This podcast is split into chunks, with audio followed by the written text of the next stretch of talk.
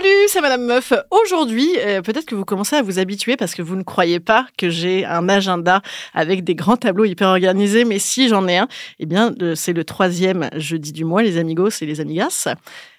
Euh, je parle inclusif, désolé.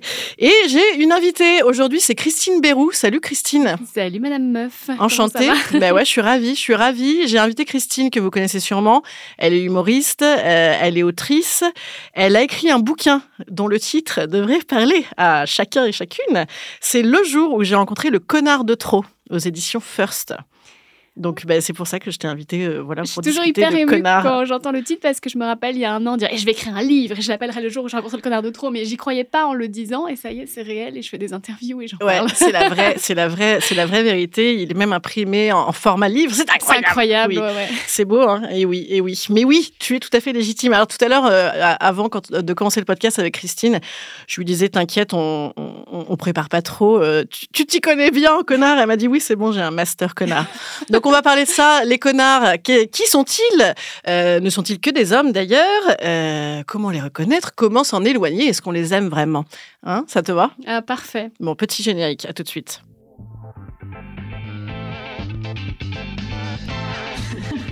Salut, c'est Madame Meuf. Et bam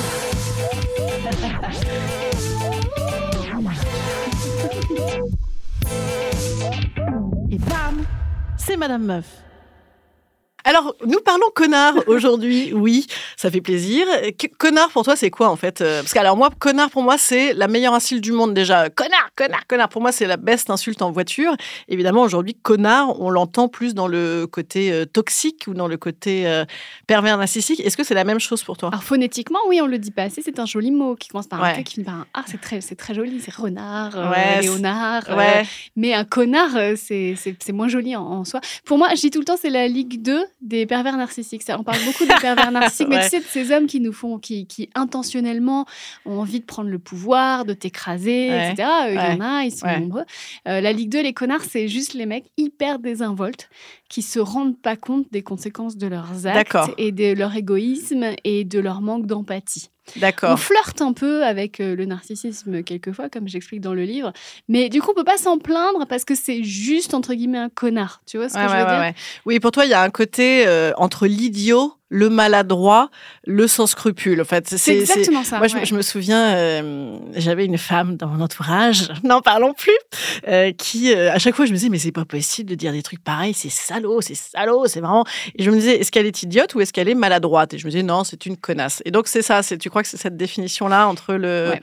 Ouais, je l'ai pas fait un peu, je l'ai pas fait exprès. Il y a pas, il y a, en tout cas, il y a pas la volonté de nuire qu'il y a dans le Alors après, pervers ça, narcissique. ça dépend. Moi, ce qui a motivé l'écriture de mon livre, euh, parce que bon, mon témoignage est réel, il concerne un homme qui existe vraiment, Ouais. c'est que j'ai voulu lui expliquer que je souffrais et qu'il a persisté, qu'il a signé, et qu'il a recommencé et que ça a été de pire en pire. Ouais. Donc là, je pense que là, tu voulais catégoriser les connards. Hum. Il y a le connard que l'on peut confronter et qui réalise qu'il qu'il a merdé et qui présente ses excuses. Et puis il y a le connard euh, qui, qui, qui ne se remet pas en question et qui va continuer parce que c'est un mode de fonctionnement qui lui va très bien et qui lui sert depuis toujours. Donc, Ouais, ouais, bien sûr. Parce que oui, effectivement, dans les catégories, euh, je disais Christine, j'adore faire des catégories. Euh, la caricature, toujours, avant tout. Non, non, mais, euh, mais en tout cas, euh, les sous-parties, les sous-parties de connards, parce que euh, effectivement, il y a euh, celui qui insiste, et il y a celui qui l'est structurellement aussi. Par exemple, euh, quand tu vois tous les masculinistes, euh, tu sais, tous les, euh, on appelait ça, dans, il, y a, il y a une dizaine d'années, tu sais, il y avait eu un bouquin, je sais plus comment il s'appelait, sur les pick-up artistes. Tu connaissais pas ce truc-là le pick-up artist, eh bien, écoute, c'est un, c'est un, c'est le, le roi de la drague. C'est euh, si tu fais ça, ça, ça, ça, ça, c'est ce qu'on a maintenant sur Instagram. hein. c'est tout bonnement la même chose.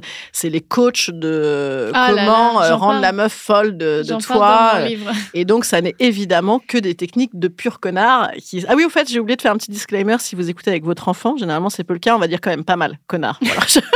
Mais donc, c'est les techniques, euh, voilà, c'est les techniques de, euh, euh, bah, tu sais, le basique euh, qu'on entendait dans notre euh, cours de récré au collège qu'on doit toujours avoir quelque part dans un coin de tête, le fuis-moi, je te suis, Mhm. euh, suis-moi, je te fuis, Alors et ça, c'est le titre d'un de mes chapitres, le Mm. film Moi je suis. Et euh, c'est drôle que tu parles des coachs parce que j'en épingle un dans mon livre et il y en a un autre qui s'en est pris à moi très récemment. Il a fait une vidéo de 52 minutes sur moi Ah, Euh, yes. Il est très suivi juste pour se Flippant. foutre de ma gueule et de mon livre.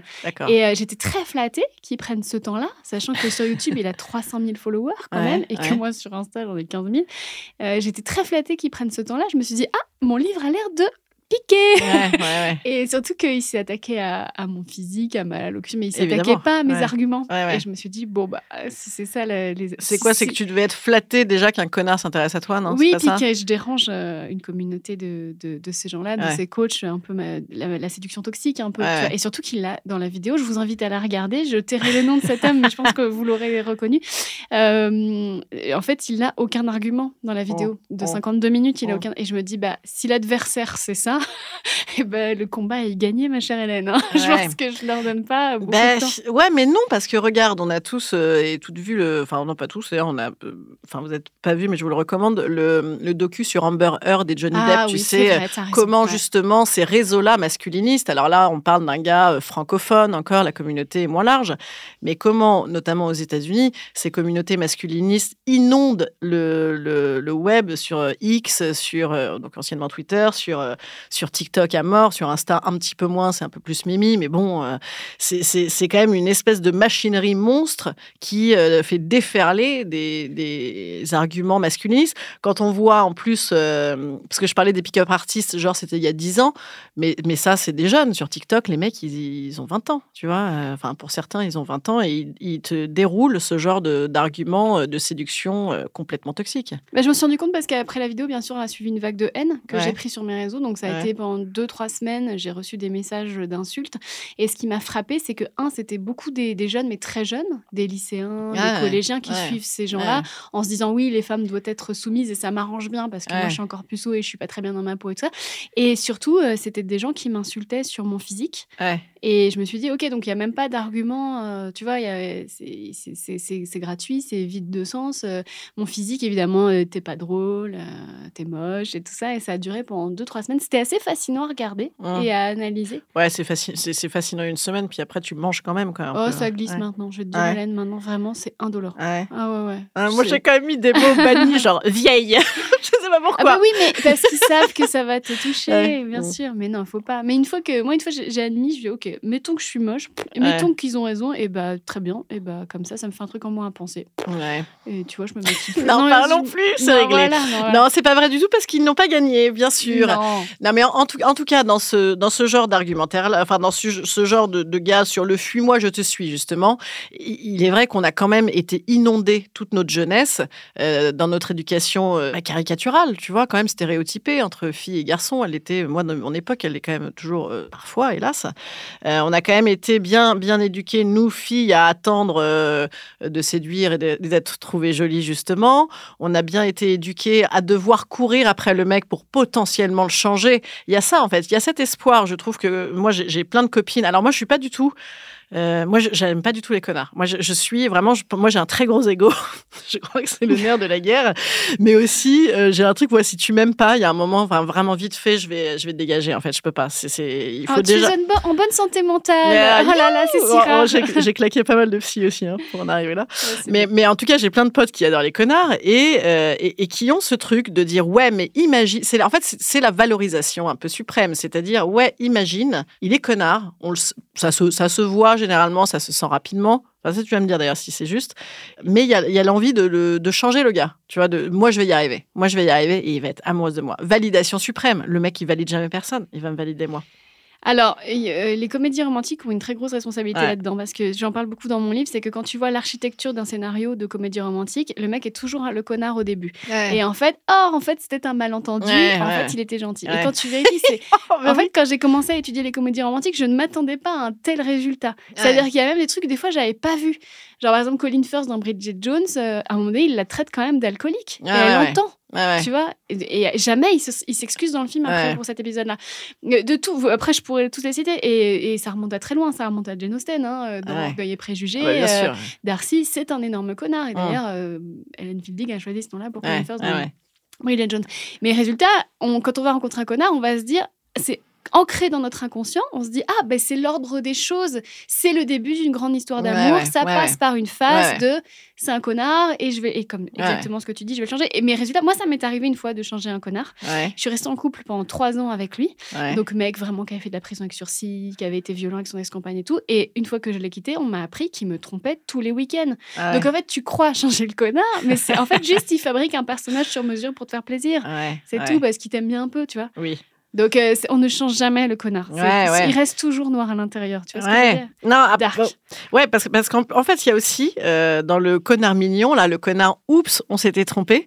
Il y a beaucoup l'argument du, du mec effrayé par ses sentiments. Ah là là, ben oui. Mais le problème, c'est que un mec effrayé par ses sentiments, euh, ben, c'est potentiellement un mec qui passera jamais la seconde et qui, qui passera jamais à l'acte et qui finalement te rendra jamais totalement heureuse si tant est de toi que tu aies des sentiments. Tu vois, donc c'est- je sais pas, si c'est une forme de lâcheté. Pour moi, ça c'est vraiment l'incapacité à exprimer les sentiments. euh, C'est quand même une marque de connard, non? Euh, oui, c'est surtout souvent une excuse qu'on se trouve. Tu vois, c'est-à-dire que. Non, mais parce qu'en fait, oui. il ose pas, mais il m'adore, mais parce qu'en fait, il, vois, bah, je- il est super timide. Ouais. Exactement. Et tu Ouais. vois, moi, la- bah, mon récit, c'est que le gars m'avait. Je, je lui avais dit au début que c'était très important pour moi de ne pas avoir de plan cul parce que euh, j'étais un peu fragile émotionnellement et que j'ai énormément morflé. Et dès le début, je lui ai dit ça. Il m'a dit non, non, je te jure, etc. Et c'est la raison pour laquelle j'ai couché avec lui le premier soir. Sinon, j'aurais pas couché avec lui le premier soir. Et après, il m'a ghosté. Comment tu veux expliquer ça? À ton cerveau Comment Ouais. tu veux expliquer ça à ta blessure d'abandon? Comment tu veux Ouais, expliquer? ouais, sachant Donc- que tu avais pitché le truc. Ouais. Ouais. Et donc là, je suis obligée de me dire, pour survivre, je suis obligée de me dire Ouais. non, je suis obligée Non. de me dire, il a des problèmes avec. euh, il a peur de ses sentiments. Ah ouais. C'est la version que je suis obligée de me raconter Ouais. si je veux aller bien. Tu vois ce que je veux dire. Et tes copines vont te conforter là-dedans parce qu'elles savent que si elles te disent la vérité, et même Bah, elles n'ont pas conscience de la vérité, mais on a tous envie, on a tout envie de se bercer là-dedans parce que c'est trop dangereux de se dire la vérité. Et maintenant, avec le recul, tu sais, c'était il y a presque deux ans maintenant, euh, je me dis, bah oui, non, factuellement, c'était un connard depuis le début, mais je- bien sûr que j'étais obligée de me protéger avec euh, une- un récit édulcoré, et, tu vois. Donc le mec, donc le mec te ghost euh, post première nuit? Alors en fait, euh, non, ça a été très très violent parce que donc on passe la soirée. Moi j'avais dit je veux pas coucher avec lui le premier soir parce que effectivement je veux plus de plan cul parce que j'avais trop morflé, que je me sentais un peu fragile, etc. Et je décide de le lui dire. Ouais, ouais. Et en fait il me dit non non pas du tout. Euh, il me parle même est-ce que tu veux un deuxième enfant? Enfin tu vois ça va Ah, très yes. très loin tu vois. Il me dit oui si tu veux je te propose un, un contrat. On dit qu'on reste ensemble trois mois pour voir. Moi, ah ouais. mois, Moi j'ai déjà, fait ça bien. des contrats. Mais c'est trop Ouais, mignon. Et je me suis dit, bah, trois mois, c'est bien, je trouve, pour euh, Ouais. se faire une idée, etc. Et je Ouais. me dis, bah, j'ai trois mois, entre guillemets, pour convaincre, j'ai trois mois pour vivre. Oh Moi, j'étais hyper contente, Ouais. tu vois, ou pour me laisser Pour, bah convaincre. oui, surtout. Et voilà. puis, il me plaisait énormément. Et donc, je me fais un kiff. Je me dis, allez, que je te couche avec. euh. Là, il y avait trop de garanties, tu vois. trop bien. Et là, le mec, je couche avec lui. Et aussitôt qu'il a fini, entre guillemets, bah, le mec change. Déjà, je me rappellerai toujours, il prend les deux oreillers. Donc, je me retrouve sans oreiller dans le lit. tu vois Et il je- fait un gros câlin à l'autre oreiller. Non, même pas. Oui, il ne me fait même pas. Et là, il me dit euh, Je suis désolée, mais j'aime pas dormir avec quelqu'un. Ah et, là, oui. je- et là, je Mm. commence à. et L'intimité, Ouais. à ne pas Et partager. donc, en ouais. fait, je suis partie. Là, dans la voiture, j'ai fait une crise d'angoisse. Et je crois que j'ai commencé déjà à voir que je m'étais ah, fait avoir. Ouais, ouais. Le lendemain, il m'a quand même envoyé un petit message à 10h pour me dire euh, Je me rappelle de l'horaire. Oui, c'était super. Qu'est-ce que tu fais ce week-end et tout ça. Et après, ça- après ce message, il me ghost. Ah en ouais. fait, moi, j'ai répondu comme une conne. Bah, ce week-end, je peux pas, mais lundi, je n'ai plus de nouvelles. Et après, quand, quand j'ai voulu. Moi, en plus, vraiment, tu vas, tu, vas, tu vas te foutre de ma gueule. mais en fait, je le connaissais. Je l'avais rencontré dans le milieu professionnel. Je Ouais. se connaissais professionnellement. On se vous voyait, mais on, a, on s'est rencontrés sur une appli de rencontre. D'accord, ok. Et donc, on a matché sur une appli qui s'appelle Appen. Avant moi- de vous rencontrer professionnellement? Euh, non, non, en fait, on se Euh, connaissait d'accord, en même professionnellement. temps. Ouais, on ouais, échangeait Mmh, professionnellement assez régulièrement. Ouais. Et là-dessus, on match sur Appen. Trop Ouais, mignon. Sachant que moi, il me plaisait déjà beaucoup. Et en fait, du coup, moi, j'ai couché avec lui. On est parti sur un truc de trois mois. Deux jours après, qu'est-ce que je fais? Bah, Je vais sur Appen pour supprimer mon profil. Oh, parce bah que oui. je me dis, bah ça y est, moi, j'ai trouvé oui, quelqu'un. Et là-dessus, je vois qu'il est connecté, qu'il a changé ses photos et Ah ouais. sa bio. Ah ouais, ouais, donc récent, quoi. Oui, oui, c'est pas parce que, parce que, parce que des fois, quand même, parce que moi, on m'a dit l'autre jour, t'es sûr, je sais plus quelle appli, je les gars, je sais même pas qu'il existait encore, quoi.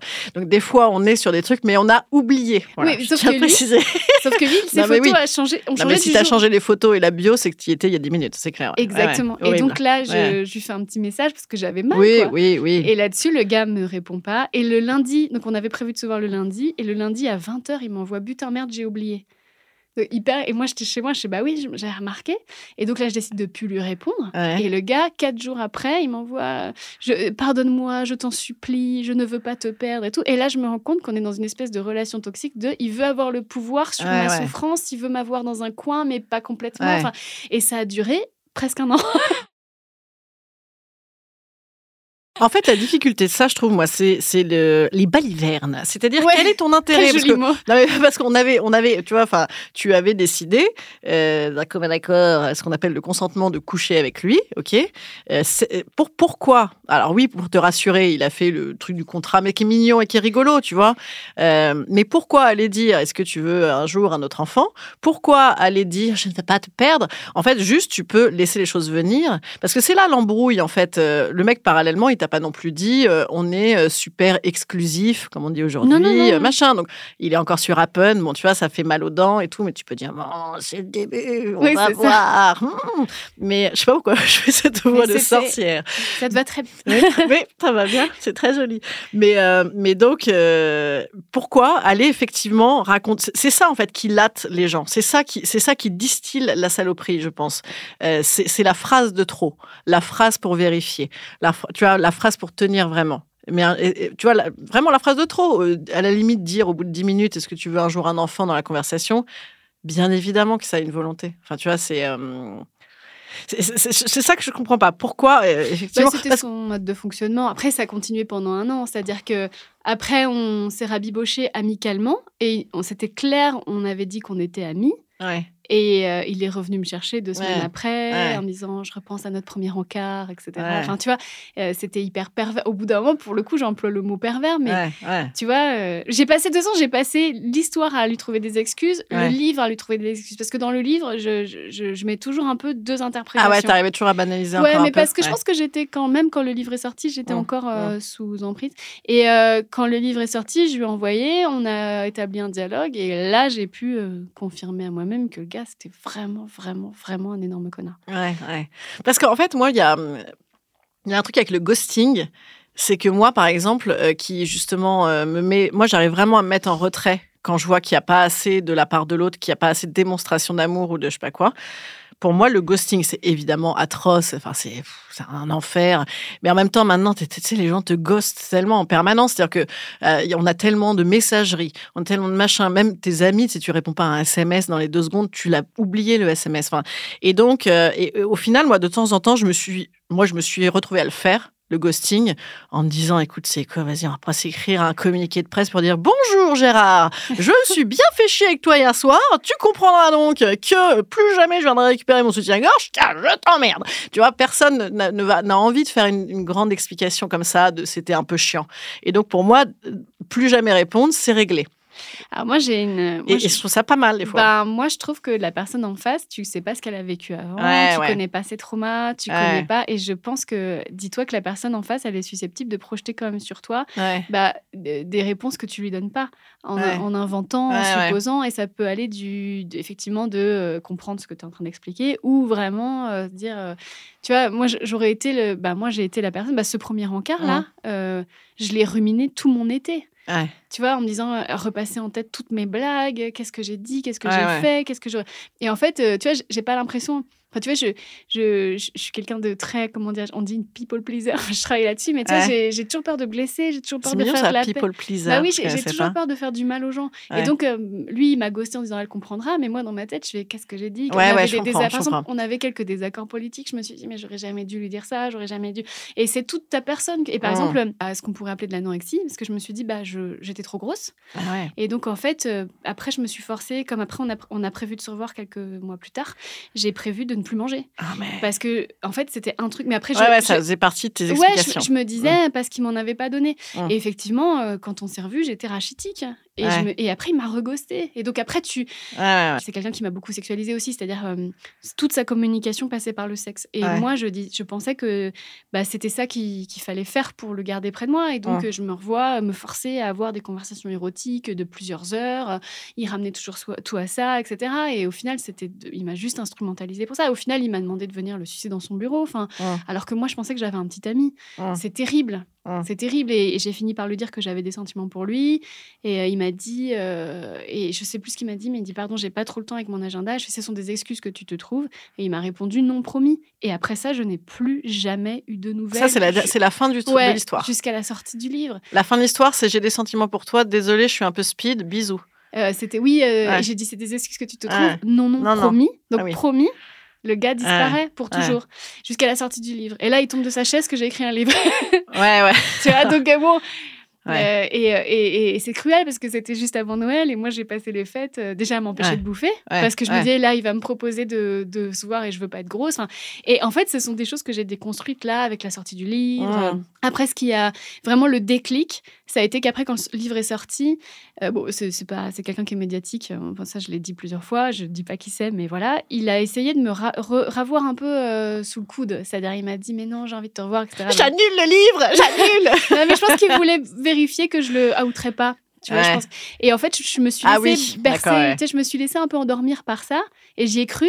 Et en fait, c'est une amie commune qu'on a qui m'a dit ah non mais sache que dans ton dos c'est pas du tout euh, Ah ouais. c'est pas du tout ce qui il était beaucoup plus virulent vers moi euh, Ouais. en off en fait Bah, et bien là sûr, j'ai dit bien sûr, oui, il y a non, non, mais deux ça, il a- Oui, oui, bah, il a raison. Enfin, il a raison. Et oui, il fait ça pour pas que tu sortes son nom, bien sûr. voilà Ouais, bien Et, c'est, et maintenant, la conséquence, je vais bientôt euh, faire un podcast là-dessus, c'est que j'ai décidé, et là, bien sûr, tu vas avoir le même discours que tous mes proches et tout ça, euh, mais je le dis, j'ai décidé, moi, de plus jamais avoir de vie amoureuse et sexuelle de ma vie, c'est fini. Ah ouais. J'ai fait vœu de ça parce que c'est trop douloureux, ça me plonge dans un enfer euh, euh, qui est trop dommageable pour ma, Ah ouais. pour, dans mon travail, ma vie de famille, etc. Et, et c'est plus commode de me dire que maintenant, j'aurai plus personne plutôt que d'attendre des hommes, parce que d'attendre des hommes, euh, ça me fait aller mal et j'ai plus confiance du En tout. fait, là. c'est- ça, ça, ça, il y a différentes choses. Il y a être amoureuse ou pas être amoureuse. Enfin, il y a, il y a- si tu n'avais pas été du tout amoureuse de ce gars-là, est-ce que, est-ce que, est-ce que justement pour toi, c'est les paroles qu'il a eues et l'alternance justement entre averse et éclaircie, et je sais bien te rattraper juste quand tu étais bien au bord de la falaise, hop, je reviens. Est-ce que ça, ça peut provoquer justement, ça a provoqué chez toi des sentiments? Est-ce que c'est ce mode de fonctionnement-là? Est-ce que c'est un mode de fonctionnement auquel tu es habitué Ou est-ce que au contraire, euh, tu vois, tu aurais pu le voir euh, à, grosses pattes si jamais tu n'avais pas du tout été amoureuse de lui. Tu vois, il y a, la vie amoureuse et il y a la vie. euh, Bah, c'est sûr que si j'avais eu l'ego dont tu parlais tout à l'heure, Ouais. euh, comme je l'avais dit euh, sur Blast, euh, le premier encart, il n'a posé aucune question sur moi. Et c'est vrai que, et ça je l'ai pas écrit dans le livre, je, je Ouais. l'ai- réalisé en le Ouais, racontant en interview. Je fais, bah, Mm. attends, mais c'est vrai que ce soir-là, et là, si j'avais eu l'ego magnifique que tu arbores et que je vois dans tes yeux, j'aurais dit, bah attends, gars, t'en as rien à foutre de ma gueule en fait, je vais rentrer chez moi. Non, non, mais c'est- vrai que moi, c'est un truc qui. qui bah, bah, oui, les gens qui te posent aucune question sur toi et tout. Enfin, moi, c'est un truc qui me choque. Euh, qui me choque chez, chez tout le monde, qui me choque chez les amis, qui me choque dans les soirées, tu sais, le nombre de gens qui te déroulent du cap pendant quar- quar- trois heures, tu as leur CV en entier, ils t'ont même pas demandé, euh, ils se rappellent même pas de ton prénom. Moi, je peux pas, en fait. Je peux pas passer du temps avec des gens comme ça. En fait, je sais même pas, je, je sais pas si c'est de l'ego ou si c'est juste euh, aussi l'expérience à force dire écoute c'est quoi des IA je m'en fous moi de ton HEC ton truc. Il y a ça. Mais après mais après dans le pourquoi pourquoi on tombe dans le piège justement c'est euh, est-ce qu'il y a un, profil tu vois euh, est-ce que est-ce que ces mecs là ils s'attaquent à euh, des nanas qui savent reconnaître? Est-ce que les est-ce que est-ce que tu as l'impression toi que finalement tu vas toujours vers le même genre de profil de gars ou, pas du tout?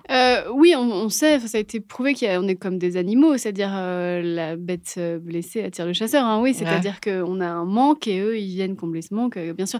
Euh, oui, moi, me concernant, bah, après, c'est très personnel. Moi, j'avais des parents qui étaient indisponibles émotionnellement. Et, et, euh, la théorie qu'aurait eu ma psy à un moment donné, c'est que j'essayais de rencontrer des gens indisponibles émotionnellement pour refaire un peu le film Ouais, et ouais, pour ouais. me faire aimer par des gens émotionnellement indisponibles, Ouais, pour ouais, me prouver ouais, que je ouais. suis aimable. C'est viable Ouais, et ouais. crédible. Euh, maintenant, une fois que j'ai compris ça, qu'est-ce que j'en fais Parce que maintenant, la, la question, c'est comment je me sens maintenant. Et, et maintenant, vraiment, moi, je- maintenant, je, je- je vis la vie en fonction du ratio euh, bien-être-mal-être. Hum. Euh, maintenant, l'idée de Ouais. dater, l'idée d'être dans la séduction, euh, l'idée euh, de me projeter avec un mec, ça me fait aller très, très, très mal. ouais Euh, parce que mon corps se rappelle des crises d'anorexie, mon corps se rappelle euh, de tout ça. Et je dis, mais ma vie est tellement cool. Ce matin, je suis venue, j'ai juste mis du mascara, je me suis pas maquillée. Alors qu'avant, j'étais impeccable au cas où. On Ouais, sait jamais qui ouais, je vais rencontrer, tu vois.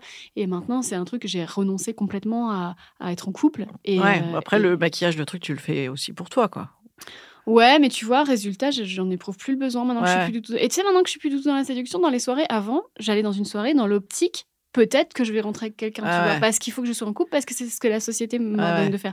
Et en fait, maintenant, j'ai des discussions hyper sympas avec des mecs que j'aurais pas eu parce qu'avant, j'aurais pas dit tout ce que je voulais dire, parce que j'aurais pas, parce que j'avais trop envie de séduire la Mm. personne, tu vois. Maintenant, n'étant plus du tout dans la séduction, je suis juste moi-même et en fait, j'ai des connexions qui sont tellement plus belles et plus profondes, tu vois. Mais toi, du coup, tu as fait un choix effectivement euh, plutôt radical. Ouais. Euh, moi, je te dis, j'ai, dans, dans- dans mes copines euh, qui ont rencontré souvent des connards et qui ont effectivement un profil de, euh, d'éducation compliquée, relation papa compliquée, c'est peut-être caricatural, mais c'est, c'est le cas de, de beaucoup de copines que, que j'ai qui sont concernées par ce problème. Et, et en fait, il y en a une notamment qui me dit, dès qu'elle tombe sur un mec un peu sympa, tu vois, un mec un peu cool, un mec un peu amoureux, un mec un peu chouette, un peu... hein, euh, elle a peur de s'emmerder à mort. A- tu vois, il y a l'habitude de la relation avec des up and down. Alors là, tu as l'impression de vivre. Oh là là, je vis, dis donc. Ouh, je ne dors plus, je ne mange plus, c'est merveilleux, je pense qu'à ça, je ne travaille plus. Mais je vis, je vis. Oh là là. Et, c'est vrai, hein, ça, c'est un truc, euh, c'est un piège aussi, de dire, oh non, je peux finir avec un banquier. Euh, non, je- non, on s'en fout, Micheline, soit banquier ou autre chose. Est-ce que ça, c'est pas le piège de ça? C'est d'avoir une relation qui ah, cogne comme ça de l'intérieur. Du coup, on a du mal à, à être bien dans une relation stable qu'on peut juger ennuyeuse. Bah, moi, ma théorie, elle est peut-être un peu facile, mais moi, j'y crois. C'est qu'on est dans une société où on a toujours besoin d'être entertainé, tu vois, de scroller, d'être sollicité, d'avoir des pics de dopamine en permanence. Et du coup, c'est quelque chose qu'on veut appliquer maintenant à sa vie amoureuse. On veut Ouais, ouais. toujours être sollicité, Grave. être euh, pr- en- Amoureuse. se sentir en danger, les- la passion, et puis on bouffe de la comédie romantique. euh. C'est Ouais. marrant, là, la, la semaine dernière, j'animais euh, un dîner au festival euh, de la New Romance. Tu sais ce que c'est que la New Romance? Non, C'est la nouvelle génération des romans harlequins. D'accord. c'était un festival avec que des bouquins d'amour. Et il y avait 5000 nanas. Et ça euh, n'a pas changé de pitch, les, les bouquins harlequins? Non, c'est toujours une fille avec des cheveux Oui, blonds. sauf que euh, maintenant, c'est le quarterback euh, du lycée, euh, Ouais, ouais. c'est euh, un mec euh, qui loue un chalet. D'accord, euh, d'accord. Ouais, ouais. Mais c'est toujours un mec un peu indisponible avec une meuf qui court derrière. Oui, absolument. Et, euh, Et puis des fois, le mec la suit dans la rue, mais c'est hyper romantique. il y a de ça, il y a de tout maintenant. Et, euh, et donc, j'ai découvert euh, cette, cette communauté-là. Et euh, donc, euh, et je, me suis dit, OK, donc c'est. en fait, on est en train encore de, de perpétuer ça, parce qu'en fait, c'est des meufs qui vont lire ça. Elles, étaient très jeunes, hein, entre 15 et 25 ans. Et du coup, elles vont attendre ça d'un mec après, mais elles vont pas vouloir. elles- Si elles sont fans de ce genre de littérature, elles vont pas vouloir euh, arrêter de consommer et de vivre ouais. de cette façon-là. Donc le mec, au bout d'un moment, euh, tu vois, tu tu t'installes. Effectivement, il y a un manque, il y a quelque chose de. Ouais. Mais euh, bon, oui, je pense qu'on a envie d'être sollicité, entertainé, et je pense qu'à un moment donné, il y a un- on a un gros travail à faire sur nous Ouais. pour ça, pour se poser la question. c'est quoi le bien-être? Est-ce que le bien-être, c'est pas juste de regarder une série sous une couette plutôt que d'attendre un message qui n'arrive pas? Ouais, d'autant que je sais pas si t'as vu, mais le Womanizer a quand même sorti un, un truc qu'on accroche directement sur son pommeau de douche. Moi, j'ai que Ah, ça à lire. génial Et ça, c'est vraiment important Mais tu de, de communiquer. C'est rigolo parce que je. Ouais, je- oui, t'as raison. J'ai un journal, un journal intime et quand je relis mes pages de l'année dernière, je, suis un petit peu émue à un moment donné de lire euh, qu'en fait, ce gars-là, euh, que j'appelle Che Guevara dans le livre, moi, j'avais juste envie de lui faire découvrir ma série préférée. Ouais. Et j'attendais qu'on ait cette soirée-là Ouais. euh, sous une couette à regarder euh, Park and Recreation. Soirée qui n'est jamais arrivée, en fait. Et, et je me dis, bah, euh, moi, j'avais Ouais. envie de ça pour le coup. Tu vois? Mais alors, du coup, euh, parce que toi, tu es aussi euh, féministe euh, assumée ouvertement et, et depuis un moment. Comment on est féministe avec un connard? Alors, je suis pas féministe depuis un moment, ça c'est faux. Euh, Ouais. J'ai déconstruit, je suis devenue féministe très très récemment. D'accord. Ah ouais? Parce qu'avant, j'étais endormie, en fait. D'accord. J'étais endormie et j'ai. Moi, je, je suis issue d'une famille où les hommes sont violents. Ouais. et donc, j'étais endormie Ouais. et, j'étais en couple avec un homme violent. Enfin, et, et j'ai réalisé il y a pas très longtemps que c'était pas OK et que, en fait, euh, si j'avais pas su poser de limites, c'est parce que la société euh, m'hypnotisait, me Ouais. faisait croire des Et choses. puis même, euh, pour le supporter, tu avais besoin aussi de, Oui. Ouais. d'hypnotiser. C'est très dur à dire. Comme Ouais, ça. ouais. ouais. Oui, oui, c'est ça. Et en fait, euh, j'ai commencé. euh, je suis devenue féministe du jour où j'ai pu dire euh, que j'avais été abusée sexuellement dans mon enfance. Ouais. Euh, parce que ce jour-là, une communauté est venue à moi en me disant Mais t'es pas toute seule, on va t'aider, ce que tu as vécu n'est pas normal. Et, et c'est pas normal, mais ça arrive à deux enfants par classe. Et là, j'ai réalisé des filles principalement. Et, et là, j'ai fait OK, donc on a un énorme problème. Là, j'ai réalisé que ma famille avait. Je le savais, mais là, j'ai pris conscience quand même ma famille a protégé mon agresseur. Et là, en fait, le combat que j'ai commencé à, à mener, il s'est trouvé que c'était un combat euh, féministe. euh, Ah, bien et sûr, je me suis rendu Ouais. compte que bah, j'avais pas le choix et qu'il fallait vraiment euh, Mm. mettre les mains dans le cambouis. Donc, tu vois. Mm. Non, non, je suis. D'ailleurs, euh, tu... c'est drôle parce qu'on a eu une conversation tout à l'heure. tu as collaboré sur un projet avec le père de ma fille. Ouais. Ouais. Et tu me dis, bah dis donc, il n'était pas euh, déconstruit. Et je, non, mais le père de ma fille, Bruno, il s'est déconstruit. euh, Salut Bruno voilà, salut Bruno. Non, mais il a l'habitude un peu, Ouais. pas de s'en prendre la gueule, mais il s'est déconstruit là aussi un peu grâce à moi, parce que je voulais pas qu'on qu'on qu'on transmette n'importe quoi à ma Ouais. fille. Mais tu vois, quand j'étais avec lui, euh, ouais, il avait parfois euh, des, des attitudes, des propos masculinistes. Et pour moi, c'était juste normal. En Ah fait. mais j'ai beaucoup de chance qu'il se soit déconstruit, que maintenant c'est un féministe engagé, et quelle joie de faire un enfant avec un homme féminin. Notamment une petite fille. Mais pareil Ouais. pour les garçons d'ailleurs. Donc, Ouais. le- justement, dans le, dans le comment s'en sortir, évidemment que tout ça, c'est une histoire d'éducation à l'origine. Euh, moi, mon, quand je te dis j'ai de l'ego, ça vient pas que c'est je parce que euh, je me suis pointée avec un melon un jour en disant je suis génial. C'est juste que on, on, on m'a quand même dit généreusement quand j'étais petite. Alors, il y avait des trucs un peu incohérents. hein, Moi, dans, mon- éducation, c'est qu'on passait de tu es extraordinaire à tu es vraiment une sacrée pute assez rapidement. C'était euh, relativement déstabilisant, mais j'ai quand même bien travaillé dessus. Euh, mais en tout cas, il y avait quand même l'idée que je- il y avait quand même euh, la majeure partie du temps où j'étais super. Et donc, en fait, voilà, il y a, il y a aussi, il y a- ça passe par l'éducation de, des filles et des garçons. Mais qu'est-ce qui peut, selon toi, voilà, te, te permettre de, de, de fermer la porte à ça et surtout de ne pas y retourner? Euh, vers le connard Ouais, c'est en fait il faut faire preuve de discernement, mais le problème, moi je suis assez pessimiste. On me pose beaucoup beaucoup cette question en Ouais. interview, mais moi je pense que pour euh, tirer les leçons, il faut malheureusement aller au contact et, et morfler quoi. Hum. C'est-à-dire que j'ai une discussion avec euh, Navo que tu connais il y a pas très longtemps Ouais. et j'ai dit ah bordel j'aimerais j'a- j'aurais aimé savoir tout ce que je sais aujourd'hui il y a 10 ans. Ouais. Il me dit non parce que là tu le sais parce que c'est ancré dans ta chair à force de claques et de Ouais. souffrance. Et c'est vrai que tout ce que j'ai compris là, je l'ai compris vraiment, je pourrais plus faire marche en arrière parce que je l'ai compris au prix de d'énormes souffrances. Donc non, je ne souhaite pas à ma fille de devenir un féministe et équipée euh, au prix de grandes souffrances, mais malheureusement quand on a subi un paramétrage un peu euh, dysfonctionnel, on est obligé pour déconstruire de se prendre d'énormes claques. Et moi je déconstruis tous les jours et, et un jour une claque moi ma vie en ce moment. Un jour, D'ailleurs- un jour, une claque. Mais ce sera le sujet de mon prochain livre. Le- Ouais. Mon prochain livre, ce sera euh, sur euh, l'écoute de soi et c'est extrêmement difficile. Et moi, je pense que c'est marrant parce que hum, Sandrine Rousseau, qui a lu mon livre, elle, elle m'a dit Mais ce que je comprends pas dans ton récit, c'est que après le premier encart, tu as eu une crise d'angoisse dans ta voiture. Ouais, Là, tu aurais quand même pu constater que ton corps allait mal. Mais ma crise d'angoisse, j'ai- j'avais. J'étais tellement pas lucide, je savais tellement pas l'écouter Ouais. que je me suis dit ah c'est parce que je suis en train de tomber amoureuse alors Ouais. que juste je venais d'avoir un rapport sexuel, je venais d'avoir un plan cul non consenti en fait. Ouais, ouais. Tu vois, c'est ça la vérité.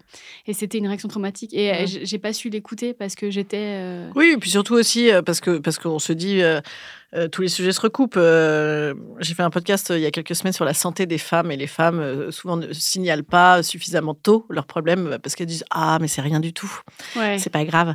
Et en fait il y a un petit côté crise d'angoisse. Moi, je suis un peu coutumière aussi par par moment. Enfin pas coutumière, allez par moment. Et, et je me dis bah ça va parce que j'en ai déjà fait plein. Donc tu vois, je me dis ah ben j'en ai déjà fait plein. Moi, je dis, non mais je sais, je reconnais, ben, j'en ai déjà fait plein. Oui, mais bon, qu'est-ce qui t'y amène en fait? Qu'est-ce qui effectivement euh, Non mais c'est vrai que dans, dans, dans le, le, le ouais le combat anti-connard, je te dis moi, moi je vois les, je vois pour mon cas qui suis pas tellement intéressée par ce genre de profil, euh, effectivement mon éducation. Et effectivement, mon, mon côté grande gueule, quand même. C'est-à-dire que moi, j'ai Ah, toujours sarclé. Ouais, j'ai toujours sarclé à mort, mais même, même gamine, même euh, ado et tout, j'ai toujours euh, sarclé.